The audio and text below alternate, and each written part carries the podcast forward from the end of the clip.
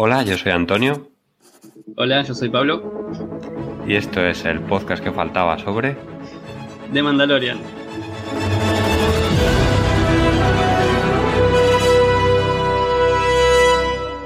Hola, ¿qué tal? ¿Cómo estáis? Aquí estamos para hablar de lo que nos gusta, para hablar de Star Wars y para hablar en concreto del tercer capítulo de la tercera temporada del Mandaloriano, que lo han titulado El Converso y si oís risas por detrás de, Pablo, es que hemos tenido que grabar la intro dos veces porque yo no la había dado a grabar, pero bueno, esto son cosas que pasan. Como no está Leo, pues tenemos que ir improvisando de cómo grabar y demás.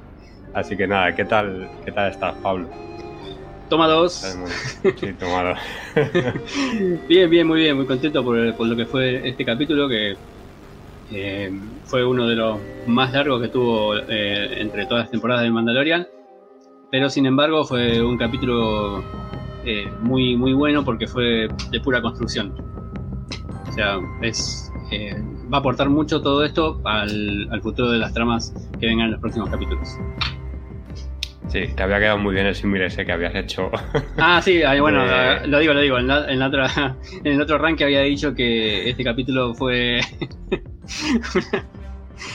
fue como eh, poner un ladrillo, una mano de cemento, un ladrillo, una mano de cemento, como para ir construyendo las bases de lo que va a ser eh, los futuros capítulos de Mandalorian. Hmm, sí, yo también opino como tú. Bueno, estaba diciendo que cuando me he dado cuenta que no lo había dado a grabar, que ha sido que ha sido un capítulo de los más largos del Mandaloriano, que incluso podían haber dividido las dos tramas y haber metido alguna historia más en la, en la trama de los Mandalorianos y haber hecho dos capítulos de unos 30 minutos cada uno y pues les hubiera quedado también bien la, la historia, pero bueno, han decidido juntarlos porque, como ya he dicho en los dos capítulos anteriores, creo que está, en esta temporada sí que están intentando, intentando quitarse paja que en otras temporadas había y aquí van directamente a, la historia y a que se desarrolle la historia que nos quieren contar y a quitarnos pues toda esta paja que nos metían en temporadas anteriores. Mm. Y sí, sí, está, está muy bien y como dices tú, es lo que están es construyendo la historia y ver para dónde eh, quieren, quieren que avance. y no creo, y creo que no solo esta, esta serie, sino todo el universo Star Wars en, en general y ahora hablaré un poco, pero creo que también, por ejemplo, nos han dejado unas pinceladas de cómo se puede desarrollar la, serie de Ahsoka. Eh, no sé si así de primeras impresiones quieres decir algo más o bueno, eh, por hablar un poco del, reparto, que hay mucho nuevo, pero por hablar siempre que hablamos un poco del, del, reparto, aquí la, la, actriz nueva, entre comillas, porque ya salió en un capítulo anterior y ya hablamos de ella creo que también cuando hablamos de los trailers, es que Katy O'Brien, que es hasta esta antigua imperial y ahora la, una de estas de, las amnistiadas imperiales que aparece en el capítulo y que había salido en, en Ant-Man, no sé si lo habías visto, es, es eh, Yentorra, esta de, la nueva peli de Ant-Man. Sí, sí, la vi, pero eh, no supe que era la misma actriz, no me había dado cuenta. Hmm, pues es en, en Ant-Man supongo que te gustaría bastante, ¿no? A mí me, me gustó. Sí, sí, ese tipo de personajes eh, me, me, gustan mucho.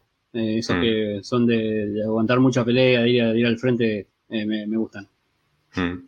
Y bueno, también salió en Z Nation y como por contrato en, aquí en Radio Babel lo tenemos que decir, salió también en, The Walking Dead, interpretando durante dos capítulos a, a, una, a una salvadora ahí de estar de, ah, Negan. Sí, que curiosamente. No lo había identificado. Nada, yo no, yo porque lo busqué para el podcast, sale, si no es imposible. Sale ahí en el escenar de estar de un poco de, relleno, pero bueno, de hecho, su personaje sale en tres capítulos y ella solo lo interpretó en, dos, o sea, una cosa súper súper rara. Pero bueno, es, eh, es, esta actriz y ha salido en, The Walking Dead. Como también sale, por ejemplo, el Dr. Pershing, que sale, sale también en, en Fear The Walking Dead en este caso, interpretando a, a Howard este actor que es Somi Zabtadi y luego aquí en los guionistas está John Favreau acreditado y Noah Clore eh, que también había sido guionista en el, en el libro de Boba. Y el director de este capítulo es Lee Isaac-Chun, que no sé si has visto tú la peli esta que hizo, que es bastante famosa, estuvo nominada al Oscar, él también estuvo nominado como mejor guion y mejor director, que es eh, una película que se llama Minari, que sale mm, Steve Young, que es el actor de, que hace de Glenn en The Walking Dead.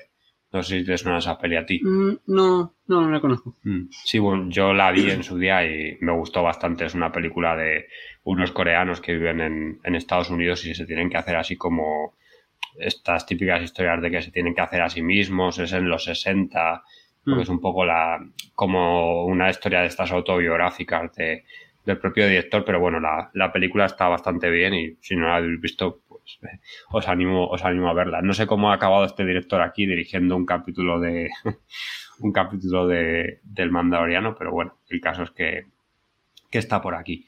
Y del resto del reparto, nada, pues lo, lo de siempre. Están otra vez acreditados los, los dobles del Mandaloriano, o sea que son tres interpretando al mismo personaje y ya está. Y ya nada, nos metemos con, con el capítulo.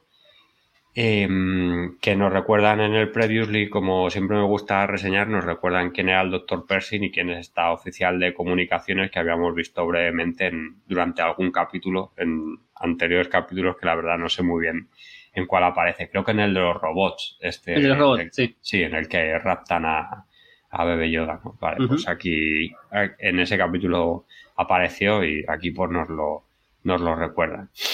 Y al principio del capítulo eh, nos vamos a. Lo voy a narrar en orden, en orden como lo vemos en el capítulo, aunque hay dos tramas completamente diferenciadas, pero creo que así queda, queda también mejor en este caso. Eh, nos vamos a, Mandalore, eh, que nos dejan justo donde se acaba el capítulo anterior. Eh, Din Djarin está despertado tras casi haberse ahogado y está Grogu ahí ayudándole. No sé si Grogu, recordemos que tenía como poderes curativos con la fuerza, no sé si los estará usando o simplemente que está ahí con, con sus cosas cuidando a, a Din Djarin. Y nada, Bocatan está ahí también y es curioso que no le confiesa que ha visto al mitosaurio. Simplemente le pregunta que si, sí, que si él ha visto algo. Sí. Eh, ahí creo que le queda un poco de, de, despertar para acercarse un poco más al credo. Y, pero bueno. Y aquí lo que sí que me gusta a mí es la justificación que nos dan de que hasta ahora nunca se haya visto al mitosaurio, desde hace mucho tiempo. Porque es que seguramente por los bombardeos pues que se han provocado actividades de alguna actividad sísmica. Eso es lo que ha hecho que aparte de que la, los baños estos ahora se hundan pues que, que haya vuelto a aparecer un, un mitosaurio por ahí. Entonces ¿y ¿por qué dices que te parece que te parece raro que no le confiese que haya visto al mitosaurio? Porque se me hace que Bocatán debe tener un, plan eh, pensado para para ella, ¿no? Digamos, para su futuro, para, para hacer, volver a ser gobernante de, Mandalor. Eh, creo que, tiene pensado hacer algo con respecto a eso. Porque después, más adelante, vamos a ver de vuelta y la vamos a volver a ver a Bocatán y, y va a haber una, una, imagen del mitosaurio y como que nos da a entender algo porque sigue callándoselo. Sí, yo, yo ahí también estoy. Creo que la que vamos a ver montando a un mitosaurio con, con, lo que hemos visto en, en este capítulo esa, pues probablemente a, a Bocatan. Y luego nada, pues se van volando ya de, de Mandalor con, para ir a Kalevala a recuperar la, la nave de, de Grogu y del Mandaloriano. Eh, mientras están volando, eh, Grogu intenta pronunciar sus primeras palabras, que mm. son This is the way, que es un momento ahí bastante, bastante gracioso. ¿Es una apuesta? No, bueno, parece que es lo que intenta decir, ¿no? Lo dicen los dos y luego él lo intenta, lo intenta repetir. pero, pero, pero. Sí. ahí justo lo, lo, lo miré, eh, o sea, ahí lo vi. Eh, este, lo estaba viendo con subtítulos en español, lo vi luego con los subtítulos en inglés por si habían puesto algo y luego lo vi con la audiodescripción del audio en inglés por si habían puesto algo también y simplemente ponía en Grogu balbucea. O sea que no es.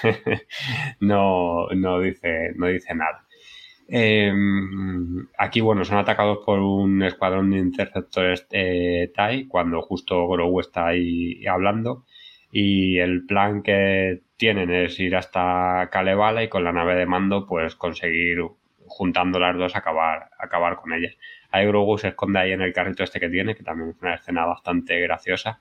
Y Mando aterriza también como puede junto al, al caza N1 y desde ahí pues puede ayudar a Bocatán que vuela entre los acantilados donde, donde como ya dice se crió y, lo hace con, con bastante con, bastante soltura por ahí más o menos. Y bueno, poco a poco van derribando las naves. Eh, ahora me dirás qué te parece toda esta escena, porque a mí me ha gustado mucho. Y cuando terminan, nada, pues eh, eh, ya parece que están libres de peligro, pero justo hay unos, unos, unos bombarderos que están atacando el castillo familiar de Bocatán, que deja arrasado. la Mandaloriana va en persecución de los bombardeos, pero bueno, no puede hacer mucho porque justo detectan que viene un montón de, naves más grandes, bueno, más grandes, muchas más naves, y no les queda más remedio que, saltar al hiperespacio. Y todo este despliegue de naves, pues le hace pensar a Bocatán y a nosotros que no puede ser solo un señor de la, de la guerra y que tiene que, que ser algo más, porque un remanente de estos imperiales que, que quedaban, pues es bastante difícil. Y aquí aparece el título del capítulo, que, será el converso. De toda esta batalla de naves y demás, a ver, cuéntame que, y ahora diré yo que me ha parecido que a mí me ha gustado mucho. Sí, no, quedé fascinado, eh, estuvo buenísimo. Eh, todo, desde el principio, desde, desde, que se tiene que meter en la atmósfera, desde que tiene que tirarse haciendo paracaidismo, Din Sharin, eh, con el propulsor, con el jetpack, tratando de de no estrellarse contra las rocas. Eh, Boca haciendo esas maniobras complicadísimas entre todos los, riscos. Después, imagínate, viste que ella dice en un momento que conoce eh, esas montañas como la palma de su mano, a tal punto que mientras está esquivando a, a ¿cómo hacen los Interceptor? Le dice a Mando, pegate la vuelta por el otro lado, así nos vemos de frente. A tal punto tiene eh, mm, conocimiento del lugar. Y bueno, y esa es la, me parece que es la maniobra fundamental para poder sacárselos de encima a, estos, a estas naves. Y lo, lo, lo, que nos da a pensar que también en un futuro, dentro del capítulo, ¿no? Eh, creemos quién puede estar detrás de toda esta flota, porque no es una, una flota de tres o cuatro casas TIE, sino son una flota grande, eran alrededor de, yo traté de contar los puntitos así a la pasada, cuando estaba el capítulo había alrededor de 30. Mm. No es una pavada. Sí, además son, son interceptores que como dice, como dice Bocatán, no son o sea, no, como dice el mandaloriano, no son, no son naves normales imperiales, sino que son las naves, las naves buenas, que son estos interceptores justo los tienen que desarrollar el imperio para poder combatir a, la, a, los ala X, sí, porque los ala X son mejores que sus cazas y tienen que desarrollar estos, que me parece que aparecen por primera vez en el, en el episodio 6 sí, ese es el que. El que mm, ah, bueno, después más adelante es el modelo que manejaba Fasma, ¿no? sí, puede ser. Y me parece. Sí, porque. No, pero es otro diferente. Porque sí, eso lo he leído que luego la primera orden, a través de este modelo de interceptor, desarrolla, desarrolla otro, que es en el, es en el que se basa. Pero ah, bueno, sí. Mm. Y bueno, tú aquí no sé quién crees que está detrás. Eh, ¿Tienes alguna idea? Bueno, lo conversan después más adelante en el capítulo. Si querés lo, mencionamos, ¿lo digo ahora o lo dejamos para...? Sí, yo lo, había escrito ahora porque, bueno, creo que es un poco el momento ahí que se puede, que se puede tratar. Porque tú crees que está detrás Gideon, ¿no? Por supuesto, sí, sí. y, más, y más que nada, después cuando, bueno, ya lo comento y listo, no pasa nada. Sí, eh, más, más que nada por, por los rumores que se corren de Gideon. Generalmente cuando mm. se corre esa cantidad de, rumores, ¿no? Esa cantidad de versiones de rumores que hay, eh, es porque nadie sabe qué pasó en realidad. Entonces me, da a pensar que, está libre, de alguna manera zafó del enjuiciamiento que le iba a hacer la, nueva república. Yo aquí eh, creo que alguien ha tenido que escapar a Gideon, por lo que, comentan luego los, imperiales, que, escapó antes de llegar a ser juzgado. O sea, me creo esa versión de lo que cuentan, de lo que cuentan luego. Em, y bueno, aquí yo creo que se trata de, de Thrawn, el, el no, sé si os acordáis, bueno, Thrawn aparece en, ah, Rebels, por ejemplo, y supuestamente va a ser el malo de Ahsoka. Y es el que Ahsoka está buscando cuando aparecen en, en, en la segunda temporada del, del Mandaloriano.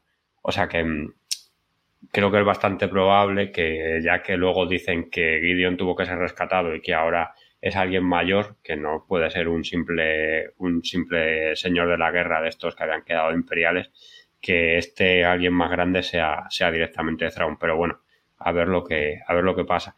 Porque creo que sí que la serie nos quieren guiar un poquito por aquí.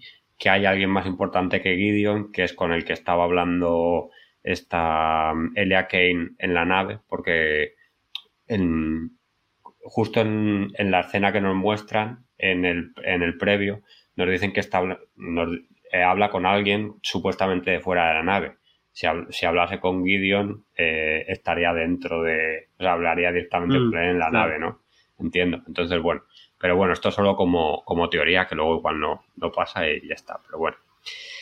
Y ya nada, nos vamos a, aquí a Coruscant, que yo aquí eh, dije, bueno, este capítulo no tiene tantas cosas luego para resumen, pero es que tiene, mucho, tiene muchos detalles, porque eh, vamos a una sala de teatro eh, que estaba rotada aquí en Coruscant y el doctor Pershing, bueno, está dando un discurso pues en el que pide perdón porque él había trabajado para el imperio, dice que se siente muy mal, pero que lo había hecho todo porque su madre en su día le había inspirado, porque tuvo una enfermedad, murió y que simplemente clonando uno de sus órganos eh, que tenía dañados, pues la hubiera, la hubiera podido salvar y que por eso él empezó a investigar en la, en la clonación.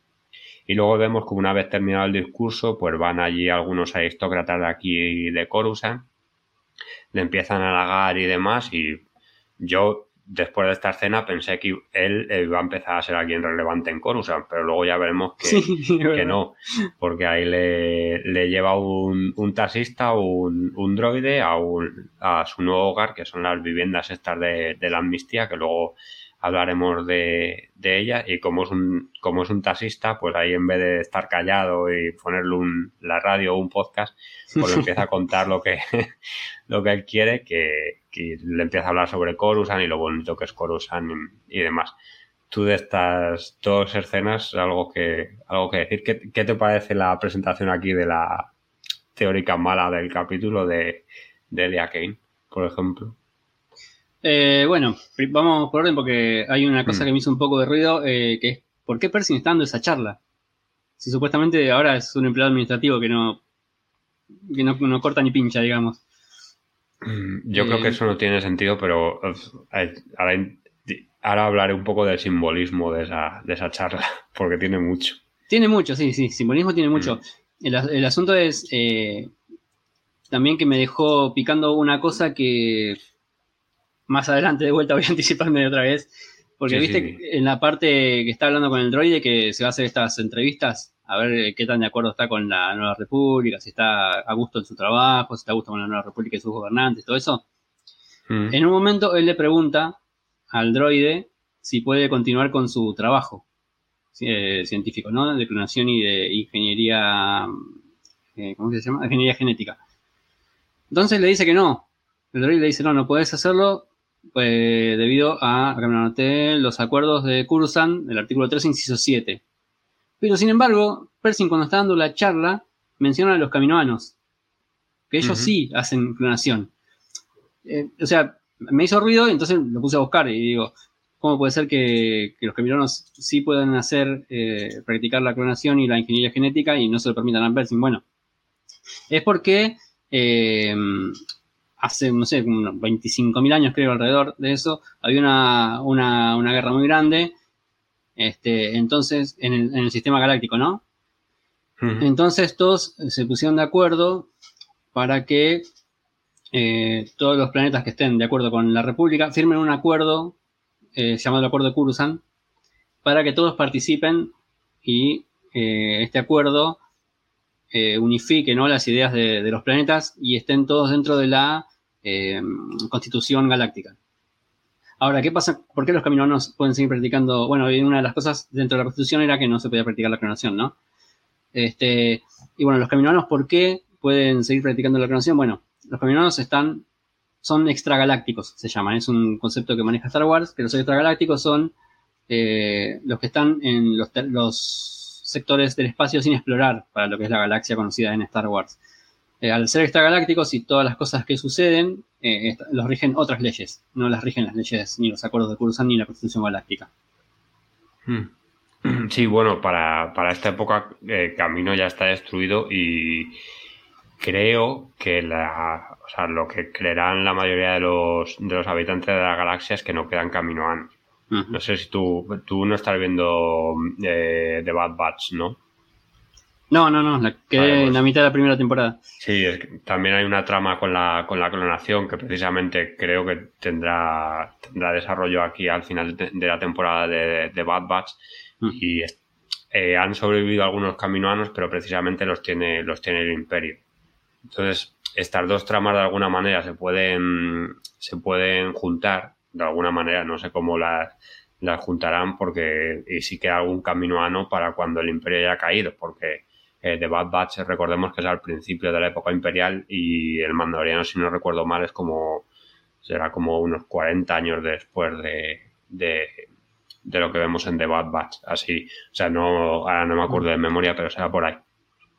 Y la cosa que yo que decía que era importante, por dónde está dando el discurso, es que lo está dando en la Casa de la Ópera de la Galaxia. Que, eh, que este, este edificio es donde Palpatine le cuenta a Anakin la historia de Darth Plagueis en, ah, en, las precuelas. Entonces, eh, claro, justo está hablando de la clonación. Sabemos que el emperador terminará clonado él lo está, la charla la está dando Pershing y la está dando en un lugar donde es bastante importante eh, todo esto que le cuenta Palpatine a Anakin de volver a la vida, de, que los Sith pueden desarrollar de alguna manera poderes que los, que los Jedi no pueden. Entonces, eh, que justo lo hayan puesto aquí, que yo por eso decía de, bueno, pues han cogido un edificio que no tiene nada que ver y lo han puesto aquí a dar el discurso y no. Pero por lo visto sí que es en este sitio y este sitio pues eh, justo tiene este simbolismo así, así especial. Y, entonces, bueno, eh, pues aquí ya entronca otra vez más una escena así un poco absurda, entre comillas, con, todo lo que hay. Y luego el, el droide este taxista eh, cita un montón de, de, sitios. Cita, por ejemplo, los jardines botánicos de Skiddom, eh, que era un lugar donde se reunían los, las élites de, de Coruscant. Cita la flor de, Mises, por ejemplo, que era una flor que era del, planeta Kashyyyk y que lo tenían aquí en estos jardines botánicos. Luego cita el, Museo Galáctico, eh, que era un museo donde también eh, hablaban de la historia de la galaxia, y bueno, de un montón de, cosas, pues como un museo de historia de la galaxia, porque lo tenían allí en, en Coruscant. Y luego también cita el zoológico holográfico de animales extintos, que por como su nombre dice, pues que tenían allí eh, hologramas de, animales extintos.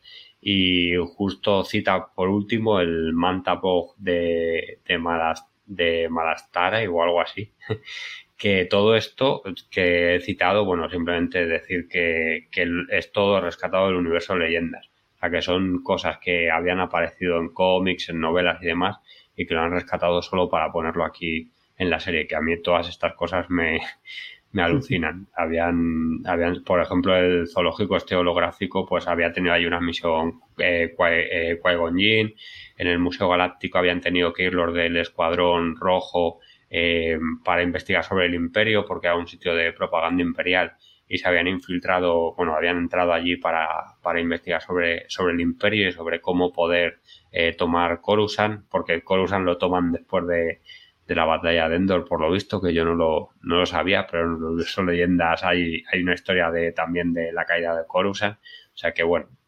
pues rescatan bastantes sitios que es, a mí me ha parecido bastante interesante.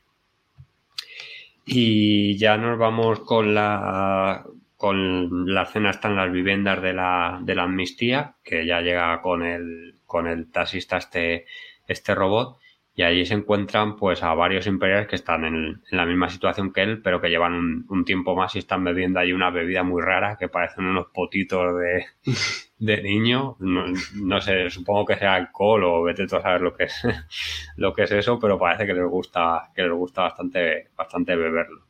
Allí están todos, son oficiales del ejército, entendemos, porque él, él se presenta como como científico amnistiado, creo, y el resto se presentan como oficiales. Están el M34, M40, G27 y G68. Que no sé si estos serán alguna, tendrán algún, algún sentido o simplemente serán letras y números que les han dado aquí, aquí al azar. Eh, justo la última a la que le presentan había trabajado también con Moff como ya hemos dicho, y aquí se abre también este debate que ya también hemos hablado si, sobre si Moff Gideon eh, se ha escapado antes de, antes de entrar en el tribunal de guerra o que lo han pasado por un desollamentes. que aquí, ¿tú lo has visto doblado en, en, latino o lo has visto? No, no, lo he subtitulado. Ah, subtitulado, vale. Eh, es que aquí tengo una curiosidad porque lo llaman eh, Mind Flyer, que, que, es el mismo nombre de la criatura esta de Stranger Things. No sé si, Ah, habías caído en eso. claro. no, no, ahora que me lo decís, sí, pero no, no, me había dado cuenta en el momento. Y claro, aquí en, en los subtítulos lo, lo, traducen como desollamentes. Que creo que en, que en la traducción latina de Stranger Things también se llama igual, el, el bicho, ¿no? sí, sí, sí, se llama así. Vale, es que en, en español de España lo, lo subtitulan como azotamentes. Entonces es como, digo, a mí me suena de algo, pero no sé de qué ya ya haciendo el resumen he, caído un poco, pero vamos, una curiosidad de estar de, doblaje. Y luego, como también ya que lo han nombrado aquí, pues eh, la primera vez que nombran este aparato en, Star Wars, precisamente lo nombra Cara Dune en el capítulo en el que Moff Gideon les tiene acorralados en la cantina de Nevarro, pues dice que ya no se van a rendir porque no quiere que, que le pasen por el, por el azotamentes este. Y bueno, eh, voy a seguir un poco narrando, que aunque llevo mucho rato hablando, pero eh, ya por dejar un poco el, esta escena narrada, pues que nos enteramos un poco cómo funciona el programa de amnistía, que primero los imperiales tienen que pasar por el Instituto de Reintegración y luego los llevan a las viviendas estas, les asignan un trabajo que desarrollan con más o menos pereza hasta que entendemos que los robots estos que le van interrogando a Gideon, eh, estos robots eh, de, de, la condicional, pues consideran que están curados y que se pueden insertar en la nueva sociedad republicana. Y aquí, bueno, se quedan ahí bebiendo y llorando los viejos tiempos del imperio, hablan de que echan de menos los uniformes, la luz del espacio, la comida, y en concreto el doctor Pershing dice que echa de menos las galletas estas de ración amarillas, que antes de irse a dormir, que cuando está escuchando la ficha esta de la, de la Wikipedia sobre Coruscant, pues alguien llama a la puerta y, tiene una, una, una, cajita de galletas allí. De todo esto que me he tirado tanto roto hablando, no sé si tú tienes algo que, decir o... Sí, una sensación que me dejó nada más. Eh, no puedo terminar de confiar en esta gente, no sé por qué. me parece que trabajaron para un imperio o algo de eso que me, que mataba gente, destruía planetas, pero no puedo terminar de confiar. Sí, no, aquí eh, no te da mucha confianza. Por, Además, se supone que hay mucha gente y justo estos que vemos, estos cinco están ahí por la noche bebiendo. son un poco como... No, no son, están todos recogidos ya en sus habitaciones y estos siguen ahí haciendo, haciendo sus cosas. No, a mí también me dieron, me dieron mala sensación. Y luego, bueno, aquí como curiosidad también uno de estos imperiales dice Pudu, que casi ni se escucha, eh, yo lo he visto gracias a los subtítulos, y es uno de estos insultos que, dice, por ejemplo, Sebulba cuando pierde la carrera de vainas en el, en el episodio 1. Pero bueno, como sale por ahí, pues lo, lo cito. y aquí eh, ya nada, estamos en la mañana siguiente y vemos ahí, es Benduay, eh, no, Ben Today, que es uno de los días de, de Coruscant, ahora esto lo explicaré un poco, y ya le vemos ahí trabajando para la aristocracia republicana y por la noche pues Eli le lleva a conocer las maravillas de Coruscant y le lleva a tomar unos, unos helados, hay unos rascacielos donde ven jugar a niños, hay trucos de magia, todo esto que queda muy bonito ahí y muy colorido. Eli le dice, eh, Elia le dice que ya había estado por, por ahí en, porque ella se había formado en la, en la, en la Academia Imperial. Y justo ven el pico más alto de Coruscant, que es el, el pico Umate, que es lo único que se puede ver por lo visto de la, de la superficie. Porque lo demás han hecho túneles y demás y, y es lo único que se puede ver de la, de la superficie de Coruscant. Y aquí lo importante para la trama es que ya Pershing empieza a dudar y a plantearse de si va a poder seguir con su investigación científica o no porque las habían quedado interrumpidas y sí, que dice esto que has explicado tú, que la Nueva República considera que los experimentos genéticos y de clonación pues que tienen bastantes problemas morales y que no los va a poder, a poder desarrollar. Así que nada, de esto supongo que, que a mí me ha gustado mucho la ambientación y todo esto, no sé si también o, o te ha parecido raro, porque también es, es, es raro en cierto sentido. Sí, no, a mí me pareció eh, una, una, escena em, de paso, ¿no? Eh, lo único que sí que se puede rescatar es eso que decías vos de, de Pershing, que, tiene ganas de seguir con su investigación. En realidad, eh, ella es, ¿no? Que, quien lo alienta, que le dice, y bueno, pero ¿por qué no seguiste con tu, con tu investigación? Eh, bueno, pero acá no se puede, necesito materiales y acá está prohibido, no puedo salir del, del radio que tengo permitido. Eh, y otra cosa que me gustó fue la broma que le hizo. No, no tocar la ah, punta de la montaña. eso estuvo muy lindo, estuvo gracioso. Bastante gracioso. El... Mira, justo a, a Pershing le ponen a trabajar en el Bendu Day, que es el quinto día de la semana, el último día de, de la semana de Coruscant. Tiene mala suerte porque entra, entra a trabajar un viernes, entiendo. y luego tendrá los días estos de, Supongo que tendrán fiesta, porque en, en en Coruscant, por lo visto, solo hay cinco días. Uno de estos es el Bendu Day, que es el día que, empieza a trabajar Pershing. Y luego el pico este U-Mate, pues también como curiosidad, pertenece a una cordilla más grande, que es la cordilla Manari. Y apareció por primera vez, lo incluyeron en la celebración de Coruscant que se ve al final del episodio 6, cuando están celebrando en Endor y demás. Pues aquí que incluyen Coruscant y lo incluyeron en, unas, en una de estas ediciones para DVD o, que hicieron después de. Después y que metieron ya la celebración también en, en Corusa. Y nos vamos, bueno, con la parte, digamos, central del, capítulo, que aquí voy a llegar desde, tú si quieres en cualquier momento, pues me, me vas parando, porque aquí va a ser un, resumen así un poco, un poco largo, porque bueno, va viendo unas, unas escenas que sí que estas las voy a resumir mucho, donde nos muestran un poco cómo es la vida de Percy. Pues por la mañana va a trabajar, luego cada cierto tiempo tiene que ir a ver al, robot este de que revisa su condicional, eh, vemos como siempre hacer las mismas preguntas, tampoco que sea muy avispado los de la Nueva República, porque poner ahí a un robot a controlar a los a los a los a los antiguos imperiales, pues bueno, es fácil y entiendo entiendo mentirle. Pero bueno, tanto el, el robot este de la condicional como su superior en el trabajo, pues le niegan que pueda seguir con su con su investigación le dice que pues que se dedique a hacer su trabajo y, punto que aunque haya cosas imperiales que sirvan, que su trabajo o arreglar aparatos, que no, que todo hay que destruirlo y, y ya está. Entonces finalmente eh, se empieza a poner nervioso y demás, le vemos cómo empieza a trabajar eh, de una manera menos eficiente y eh, se lo confiesa a Elia Kane, que él quiere seguir trabajando con la clonación y todo esto. Y entonces Elia le propone llevarlo a unos desguaces donde se están desmontando naves imperiales y que allí pues que hay equipo equipo científico que pues, podrán coger sin, sin, ningún tipo de problemas. Así se van en, en, un transporte público, en una especie de metro en el que se cuelan, que también son poco listos porque ya se pueden haber sacado un ticket para que no le persigan luego los robots. Pues no, ellos se, se cuelan, le persiguen unos droides y bueno, al final... Sin Me pasa que no podían abandonar el perímetro porque no sé, deben tener una, una, especie de esas tobilleras, ¿viste? Que se le ponen para, para los que tienen prisión domiciliaria. Sí, a ver, yo aquí entendí como justificación que supongo que tendrán unas tarjetas personales o que saber qué será lo que, lo que pasan para poder entrar al, al metro y que ellos no tienen esas tarjetas. Por, por justificar, porque es que otra, otra explicación tampoco, tampoco tiene.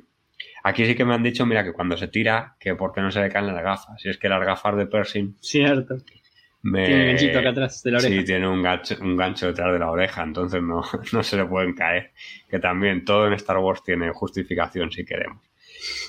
ahí nada, pues se cuelan en unos destructores de estos imperiales que están ahí desguazando y Pershing empieza a coger lo que necesita de, de uno de ellos y cuando cuando ya han terminado, pues empiezan a escuchar ruidos y resulta que son descubiertos por unos eh, guardias de la, de la Nueva República que solo detienen a Percy, porque todo parece ser que ha sido un, lo, una trampa de, de Elia y eh, justo es, es, ella la que se lleva lo que han recuperado de la nave. No sé si te fijaste, pero se lleva el... Sí, sí, sí, se lo lleva ella. La maletita se la, se la lleva ella. Y bueno, ya aquí está la última escena de, del capítulo, que vemos a, aparecer a Pershing, que lo tienen atado en, un, en una máquina que la Nueva República, en vez de llamarlo desollamente, lo ha rebautizado como 602 Mitigator que es bastante gracioso cómo las democracias utilizan artilugios de las dictaduras, pero le cambian el nombre y así ya lo blanquean un poquito.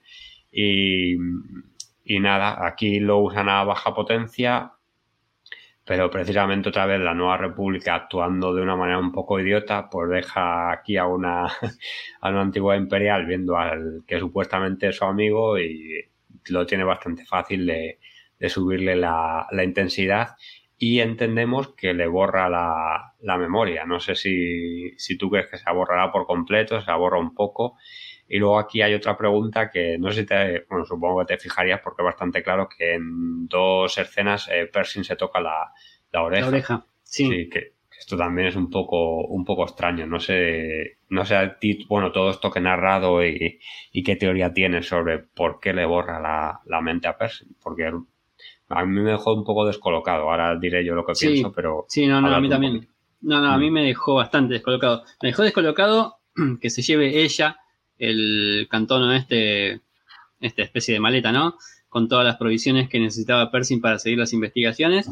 Eh, después me pareció raro también, no raro en cuanto a, dirección de escena, sino raro a la actitud de, de Elia. Es rarísimo lo que está pasando ahí. Eh, yo no sabía qué sospechar, no sabía si es que como fue fiel del imperio, es igual de fiel a la república y quiere hacer lo correcto, o, o es que sigue trabajando para, alguien más, alguien que es del imperio, o quizás está trabajando a futuro para la primera orden, no sé qué está, qué, tramando esta chica. Pero sinceramente me, me dejó rascándome la cabeza, me quedé pensando bastante con el plan que tiene detrás. Porque aparte, eh, sea, no conocimos ningún otro genetista hasta ahora en la serie de Mandaloriano como para que elimine así de esa manera a, Pershing y entregue las provisiones del laboratorio a otro genetista. Eh, a mí me parece que, que si le borró los recuerdos, como decía Pershing de que tenía miedo, ¿no? En ese momento, me van, a, borrar la memoria, no, no, tranquilo, acá no va a pasar nada, le decía eh, el, pez este. Eh, pero después... Sin embargo, este, Elia aumentó la potencia, no sé si le borró la memoria o le frió el cerebro del todo. Este, así que no sé si Percy va a ser un personaje perdido a partir de ahora, si va a quedar en eso nada más. Eh, si es que, no sé tampoco si con esa potencia este, trata de llevarlo de vuelta por el camino hacia, el lado oscuro, no sé, hacia el lado oscuro, no, hacia el imperio, digamos, la verdad no sé qué trama esta chica. Mm. Sí, bastante perdido. La única teoría que tengo es esa, que ella sepa manejar bien la máquina y justo le borre la mente hasta el punto en el que eh, le vuelven a recuperar como para la causa totalmente imperial, mm. digamos. O sea, como al principio del Mandaloriano, más o menos, que él solo estaba preocupado por sus investigaciones, que le daba igual dañar a, niños, porque a Grogu, por ejemplo, le, le, quiere, le quiere dañar, o sea que que estuviera tan metido como en la, en la causa imperial o en su causa científica, mejor dicho, que le dé, que le dé todo igual. Y que, que ella sepa usar también la, la, máquina que justo le pueda borrar la memoria hasta donde, hasta donde ella quiere. Es la única explicación que le veo. Porque es que Sí, no, incluso a Pershing le, me daba mala espina hasta en los momentos que decía, bueno, eh, yo quiero seguir con mi, con mi investigación genética para poder dárselo a la Nueva República. Creo que mi investigación en buenas manos puede hacer algo bueno. Hmm. Sin embargo, a pesar de que decía todo eso, no le creía, no sé por qué. Sí, no, bueno. Él en, la otra temporada ya le vimos que era como un poco, o sea, que él hacía lo. O sea, que trabajaba por su interés y que al final era como muy. como un cagón. Que no, no sé si en algún capítulo la amenazan y en cuanto la amenazan le dicen, no, tú, esto tienes que ir ahí, eh, Gideon está está no sé dónde, o sea que, que no sé, yo la única explicación que le veo es esto porque esta trama a mí también me parece un poco rara. O sea, sé que a futuro va a tener una explicación. Sí, sí, va a tener una sorpresa. pero bueno, de momento no, no, lo entiendo. Aquí, como curiosidades en todo, en todo esto, em, el jefe de Pershing en, en, la empresa está de. Bueno, primero decir que, que toda esta trama de Coruscant nos ha recordado muchísimo a Andor, a los que la, hemos visto, porque hay un, un personaje allí que, bueno, en, Andor es, es, Cyril, que es otro que trabajaba también para, para el Imperio, para una corporación en concreto, y le mandan a hacer un trabajo de estos súper aburridos y está todo el día diciendo, va, esto es una mierda, yo tengo que salir aquí de alguna manera, pues a Percy le pasa, le pasa un poco igual, pero justo aquí como el imperio sabemos que era anti-especista, o sea, no le gustaban los de otras especies, cuando estaba el imperio en Coruscant solo trabajaban humanos y aquí ya vemos como el, eh, algunos compañeros son de otras, de otras especies que es bastante, bastante curioso esto. Eh, luego nombran otro de los días de Coruscant, que es el Towns Day, que es el tercer día de la semana, que es el día que van a intentar hacer el robo este. Y luego, bueno, empezamos a saber por qué tanta chatarra en la galaxia, eh, porque si recordamos, eh, el imperio desecha todas las naves republicanas. Entonces las empiezan a, desguazar, todas las naves republicanas. Y ahora la nueva república, dice el jefe de, el jefe de Pershing, que no solo está desguazando eh, la, toda la flota imperial, sino que encima está desguazando toda la de la, de la Alianza Rebelde también porque la nueva república ya sea sus nuevas naves. Entonces, claro, luego llega la primera orden y les, les destrozan enseguida. Porque es increíble. La nueva parecen, parecen la, municipalidad acá en Argentina. ¿eh? Acá, te compran escritorios y todos los otros los tiran a la basura en vez de reutilizarlos. Claro, es que no, no reutilizan nada. Por eso Pershing es por lo que empieza una de las cosas que se cabrea. Dice, joder, que, que, esto vale, que yo lo puedo, lo puedo arreglar y lo podemos usar. Y otro dice, no, no, tú tíralo, que ya haremos cosas nuevas. Es que no. Cambio de gestión y a la basura todo. Sí, todo a la mierda. Y eh, no puedo dejar de decirlo porque Percy, una de las dos cosas que dice para justificarle, le dice al, al Moncala este, le dice al Moncala Mari, le dice que it was a trap, que, bueno, esta frase no sería muy relevante si no estuviéramos hablando de del universo Star Wars y si justo no se lo dijera a, un, a uno de la especie de Mon Calamari, porque recordemos que es la, la mítica frase la de Advaret y Satrap, y aquí dice Educo Satrap, pero bueno, que es bastante. a mí me hizo, me hizo reír cuando, cuando, lo, dice, cuando lo dice aquí, aquí Pershing. Y eh, no sé si de todo esto de tramar de la nueva República Imperial tienes algo más que decir o si no ya voy con el final. No, no, sigamos, sigamos que, que el final está bueno. Sí, pues nada, aquí el, el final eh, vamos un poco a donde, a donde lo dejamos al principio del capítulo. Eh, y está, vemos a Din Djarin que con bo pues la está llevando a un refugio mandaloriano que es el que vimos, es el mismo planeta que vimos en el, en el primer capítulo donde estaba la herrera, estaba Paz Vizla y vemos el, el, el monstruo este tan grande. Eh, y le dice que, que, la van a aceptar en principio porque él la va a llevar como, como invitada eh, pero que no se quite el casco. que esto es bastante, bastante gracioso. Y justo al aterrizar, pues le recibe aquí Paz, Vizla, que rápidamente le recuerda a Din Djarin que sigue siendo una apóstata, que ahí no tiene nada que hacer y que, y que se vaya. Pero bueno. Ah, bueno, y también mira con bastante mala cara al, al búho nocturno, que no, no la reconoce hasta que no le dice, no le dice quién es. Le dice, soy Bocatán de la casa Christ y aún le mira con, con, peor cara. Esto todo entre comillas porque ninguno tiene cara, pero creo que aquí la, la interpretación corporal de todos es, es, muy buena. Pero bueno, me ha gustado, me ha gustado mucho.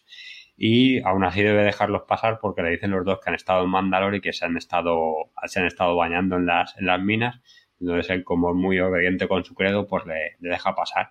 Y aquí la Herrera, que me tengo que apuntar un, un punto, eh, él, dice que sí, lo confirma porque justo trae, coge la probeta hasta de agüita que ha cogido de, de las minas, la echa sobre su, sobre su forja y pasa lo mismo que pasaba cuando ella echaba el líquido. O sea que efectivamente este líquido que echaba, como, como yo dije y teoricé, era de, era de las aguas vivas de las, de las minas. Así que aquí, mira, me apunto un, un punto. Y eh, también acepta, le dice que si quiere, que van a aceptar a, a Bocatán, pero bueno, Bocatán le dice que, que ella no quiere andar el camino, y, pero dice, bueno, da igual, tú quédate aquí con nosotros y no te quites el casco, ya te aceptamos porque eres mandaloriana, porque te has bañado, te has bañado allí, da igual lo que hayas hecho antes.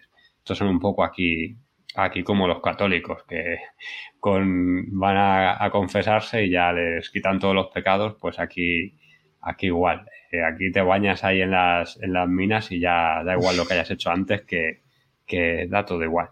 Y la única, el único que se queda un poco cabreado es Paz Disla. Y pues eh, Boca Tan nada, como has dicho tú antes, pues se queda ahí mirando la, la cabeza de, del mitosaurio con ahí en la, en la herrería. Y bueno, vamos, habla tú un poquito y ahora vuelvo, vuelvo a hablar yo. No, bueno, de todo esto, me parece, bueno, me empiezo por, vamos por orden un poquito, eh, lo de Paz Vizla. Me parece que tuvo que tragar saliva porque si era por él no los hubiera dejado pasar. Eh, creo que tuvo que, aguantarse la bronca por la cantidad de mandalorianos creyentes que tenía detrás de él, ¿no? Y porque estaba la, la líder espiritual que es la Herrera. Después, con respecto, bueno, a Dean Sharin, ya sabemos que en sí sigue el camino. Y me, gustó que, le hayan dado esta, segunda chance a, a Boca que bueno, a pesar de que no le vimos la cara, creo que así como la vimos un poco sonriente al volver a Mandalore a pesar de que esté destruido, volver a ser parte de, un grupo mandaloriano creo que le cayó bastante bien.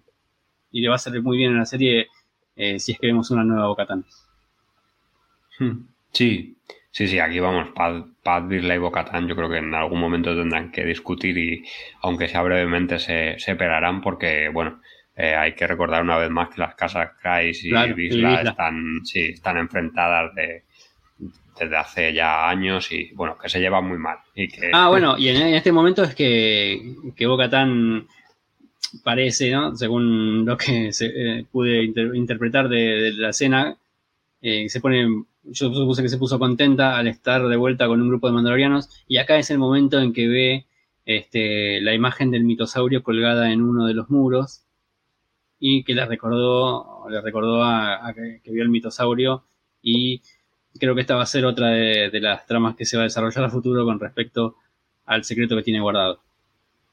Sí, yo, vamos, ya que como he dicho al principio del podcast, yo creo que, casi seguro ella va a volver a va a volver a Mandalore a intentar eh, eh, sacar de ahí al, mitosaurio. O sea que no sé cómo lo, cómo lo harán. Y a ver cómo se siguen juntando a, a mandalorianos. Y como dices tú, igual aquí Paz Disla tiene que aceptar dejarlos pasar. Porque cuando dicen no, Mandalore no estaba maldito, justo hay un plano que se ve, iba a decir las caras, no, los cascos de los otros mandalorianos y se ve como, como que están sorprendidos y dicen, no, es verdad, se, han bañado, se han bañado ahí.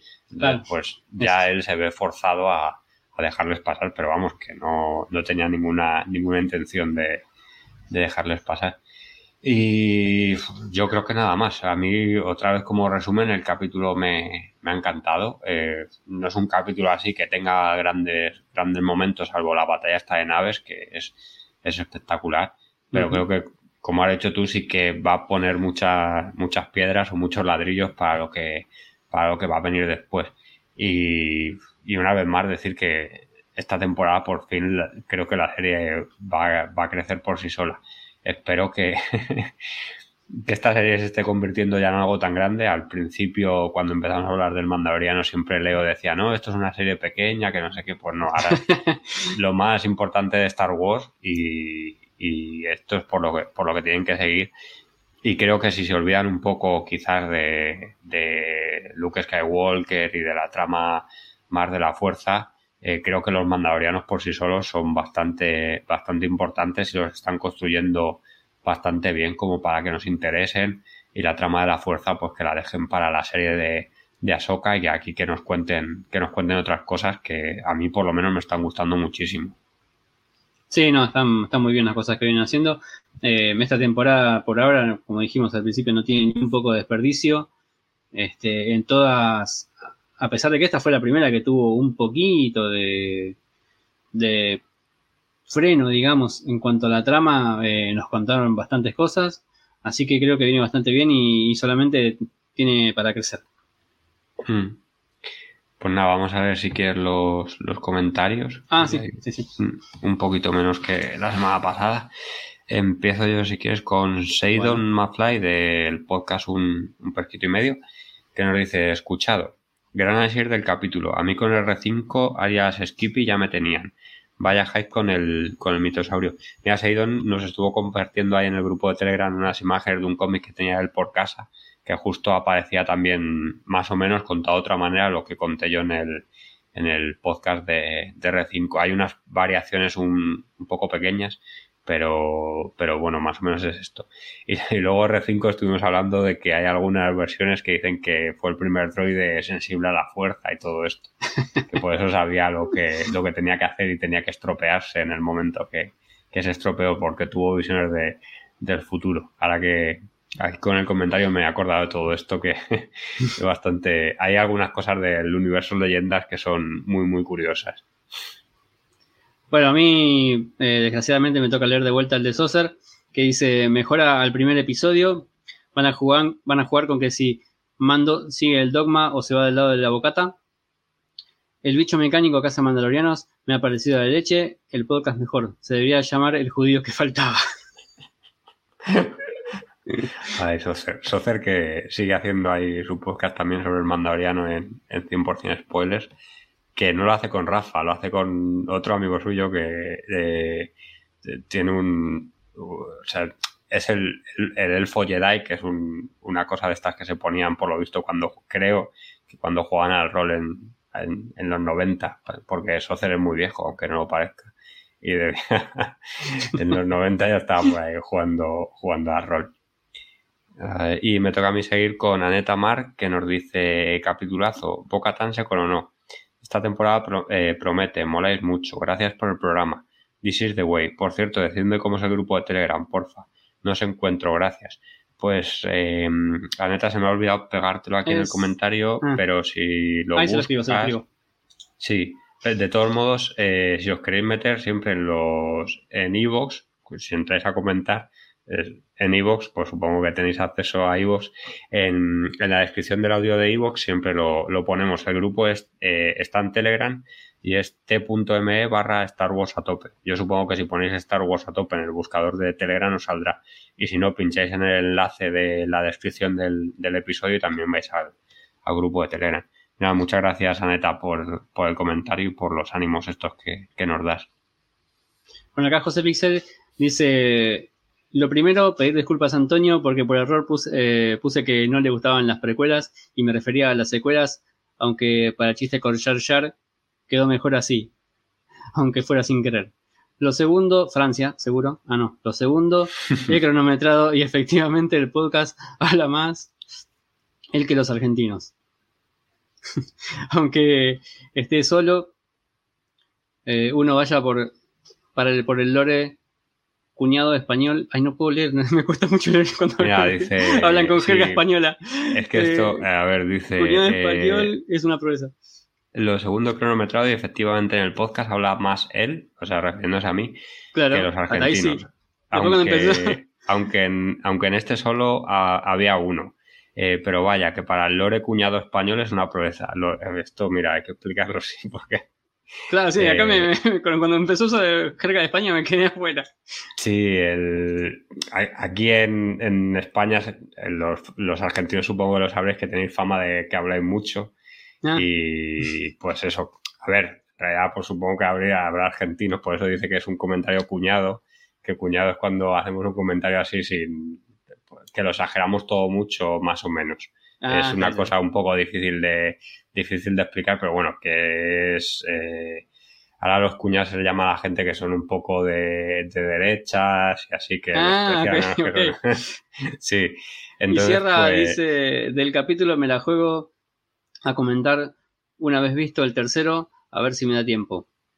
Eh, aguante la mugre fuerte en los comentarios. Siempre vuestro píxeles. La mugre es algo que salió ahí en, en Aquí huele a muerto.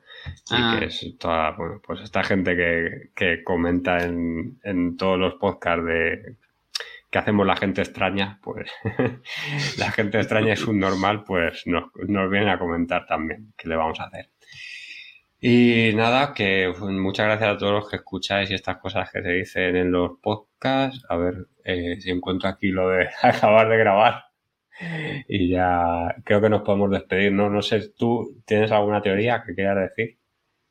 Eh, no, no, teoría no me quedó ninguna. Lo que sí, mandarle saludos a Soser, que bueno, una vez que grabe por delante nuestro, que no se crea que tiene más información ni nada de eso, que no sea grande. Sí, no, no, no pasa nada. Socer, si grabas porque antes, pues no pasa nada. Además, es porque no trabaja. Ahora que trabaja él y no yo, pobrecillo que para, para, un año que trabajas Socer no pasa nada. Si trabajas uno y libras 18 años, pues también está bien. En fin, vamos a dejar de meternos con Socer, pobrecillo. Eh... bueno, yo me meto la última vez y no me molesto más. Que deje de mandar eh, mensajes a Informescope y que se ponga a grabar. sí, que, vuelva, ya está, no lo molesto más.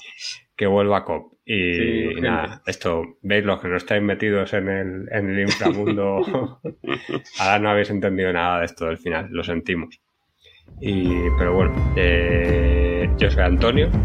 Yo soy Pablo. Y esto ha sido el podcast que faltaba sobre...